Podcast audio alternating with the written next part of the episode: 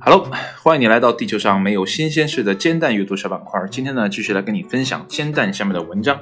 那今天这篇文章呢，是译自 The Guardian，由译者梁斌基于创作公益协议 B Y 杠 C 发布的。那这篇文章呢，发表于二零一九年的一月十三号的下午一点。那这篇文章呢，其实哎，在这个时间读呢。我觉得恰到好处哈，因为这个时间点呃正是睡意正浓的时候，所以呢这篇文章的标题呢就是睡意如潮，日本公司呢想方设法让雇员们补眠，看一看这是多么人性的呃公司设计哈，让雇员们补觉啊，想一想我们所供职的公司还有有这样的嗯好事吗？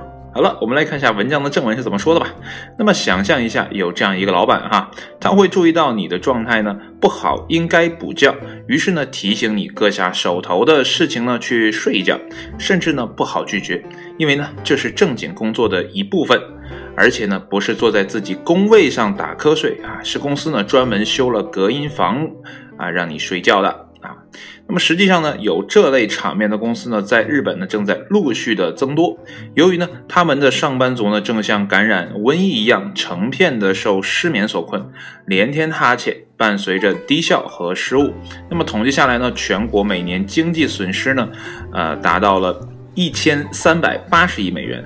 那么实打实的睡眠赤字。那这里面呢，最先着手挽救这个瞌睡员工生产效率的呢，是各种科技企业。那么有一个叫呢 Net 啊，不对，不是 Net，我差点说成 Netflix，因为长得实在是太像了啊，叫 NextBeat 的 IT 服务公司呢，去年就在自己的东京总部呢，兼出了两个战略大卧室，分男女员工使用，呃，熏香、隔音、大沙发。但入内后呢，不准使用手机、手提等摸鱼设备。那么，这公司的董事们呢认为呢，补觉对工作效率的增益呢，不亚于均衡饮食和锻炼。另外呢，为了防止员工爆肝猝死呢，NextBeat 也禁止了他们的过度加班，并建议呢，晚九点前呢就应该停止工作了。哎呀，看一看人家的建议多好呀！再想一想，我们国内的一些 IT 公司。真的是太惨了，叫叫什么来着？一周上几天班，然后有有一个那个数字来着，啊，简直太可怕了！这样的熬夜呢，过度熬夜，呃，我觉得，呃，挣钱呢反倒是容易一些，但是身体呢就搞垮了。那么早晚有一天呢，这些钱呢会，呃，再投到医院啊。那你这一辈子赚的钱都干嘛呢？啊，不如平淡一点哈。嗯，我觉得慢慢的像这样的呃事情也会发生在国内吧。啊，就是这样的一个想法。好了，我们继续来看哈。那么有一个公司呢，为了让雇员们多睡定时定量的觉呢，还出了赏金。而婚庆策划公司呢，Crazy 则是给员工们提供了这个餐券积分，由 APP 监控，谁一晚呢睡够六小时呢，就可以申领积分去公司自助餐厅换吃的。那么单人一年累积的积分呢？啊，sorry，重来一遍哈。单人一年积分累计啊，最高等值可以达到啊，就是六万四千日元。那么政府呢也开始鼓励国民多补觉，以保持呢精力和效率啊。厚生劳动省宣传建议全国在职人员呢午间都去睡个三十分钟哈。那么之前呢也有呃听过关于睡觉的这些内容嘛。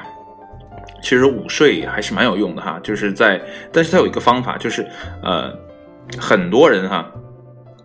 嗯，这个睡睡前啊是怎么样？是先啊先去睡觉，然后再喝咖啡啊，起来再喝咖啡。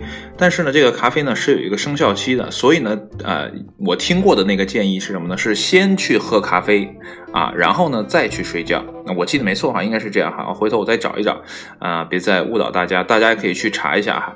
好了，我们继续来看哈。那么环顾世界呢，日本上班族呢欠的瞌睡债呢可能是最多的了。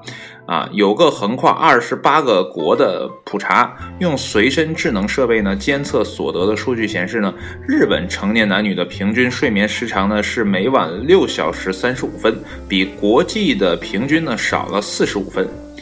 哇，他们就这样的睡眠还是平均六小时三十五分，我可能一一天好像都睡不到这个时间哈。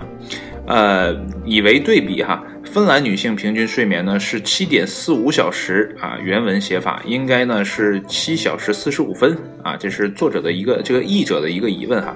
那比日本人呢多了一个钟头，那么稍稍落后于芬兰啊、爱沙尼亚、加拿大、比利时、奥地利、荷兰和法国。那么各地人呢都睡得比日本好一些啊。那么另一个由日本企业富士疗。富士疗器主导的，我差点说成富士康，嗯，主导的问卷普查呢，发现二十岁以上的国民呢，里面有百分之九十二点六的人呢，认为自己的睡得不够。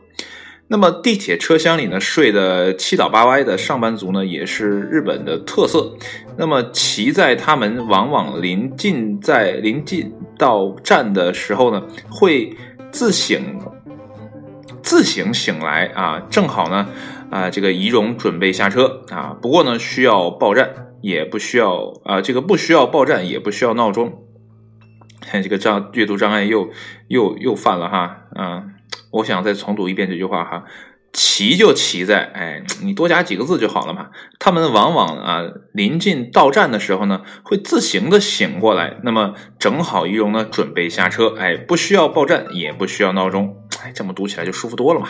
那么有外媒呢，就这一现象呢，请教了专家。得到了两个假设：一呢是人体记住了重复千百次的流程；二呢大脑记住了特定的背景噪音，经过了不自觉的长期训练呢，一旦对齐呢，就会自行唤醒。哎呀，我觉得有的时候自己也是啊，坐公交车的时候会打瞌睡，但是呢，嗯，好像还没有坐过站。不过这种大话不要说哈，没准下一次就可能坐过站了啊。好了，我们继续来看文章的最后一段哈。那么日本人的工时小睡呢，也早已经是民族的文化一角了。啊，居民盹儿，这个这个这个是个居民啊，这个居眠哈，居这个居民的居，睡眠的眠，然后后面是一个啊日本的一个嗯，就是。日本字啊，不太懂啊。那么坐盹儿啊，应该是这么翻译吧？啊，就是以不打搅别人啊，与职场体面无碍为前提，坐在自己的位置上呢，低调的瞌睡。啊，自他们看来呢，这类坐睡呢，更多是成年人克己担当的表现，而不是懒惰。只要睡相不是太夸张呢，上司呢是不会计较的。哎呀，所以呢，这个让。老百姓啊，把觉睡够呢，我觉得真的是一个很不错的决定。其实呢，现代人呢也是很没办法啊。你想想，电灯有了，对吧？手机有了啊，然后网络呢也很通畅。那你说回家干嘛呢？对不对？开着灯啊，对吧？玩着手机，哎，这个我们的睡眠时间呢就被自己所剥夺。啊，那有的时候呢，你可能回家其实什么都没干，但是呢，你就不知不觉的来到了十二点甚至更晚的时间，然后第二天早上你又要上班，那每天你都觉得睡得不够。那有的人呢是没办法，像我刚才说的一些从事 IT 啊这个行业的啊什么码农之类的，那他们是没有办法，他们必须去加班才能赶在。呃，这个更新日期期之前呢，把这些代码呢做好啊，免得 bug 太多。那是没办法。那有些人呢是有办法，像我现在这个状态啊，每天呢回家呢，呃八点钟到家，然后呢，啊那个做一些自己要做的事情啊，录下节目啊，画个画呀，哎。午休午休呢，十点十一点，然后去睡觉。第二天早上呢，六点钟起床。啊，有的时候还好啊，这个时间可以控制住。那有的时间控制不好的话呢，那就只能睡五到六个小时。那这个睡眠呢，就是比较少的了。所以白天呢，有的时候真的会犯困哈，尤其呢坐在那里。但如果第二天呢是去教小朋友打球的话呢，哎，头一天呢我会尽量让自己早一点睡。那即便睡得很晚呢，第二天也不会特别的困，因为呢你要时刻保持一个良好的状态在。孩子面前吧，所以呢，这个东西呢，啊，睡眠这个东西呢，对每个人来讲呢，都是非常的重要的啊。那有的人可能会说呢，死后不也是一定要去睡觉吗？那活的时候，啊，何不多看看这个世界？但问题是，我们活着的时候看的这个世界，到底有没有什么意义？哈，你每天翻来覆去的，就是看那些东西，嗯，你的你这时间花的就有点浪费了吧？